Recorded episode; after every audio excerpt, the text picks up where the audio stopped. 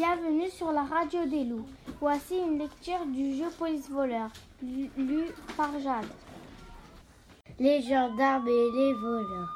Ce jeu peut se pratiquer dans la cour de l'école. Il faut d'abord délimiter le, terrain avec les plots, puis trace un cercle au milieu pour marquer la prison. Ensuite, les joueurs sont répartis en deux équipes, les gendarmes et les voleurs.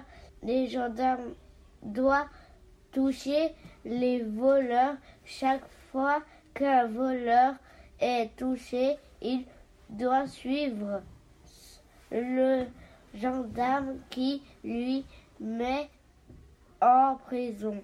Les voleurs libres peuvent délivrer les autres prisonniers en leur, en leur tapant la main.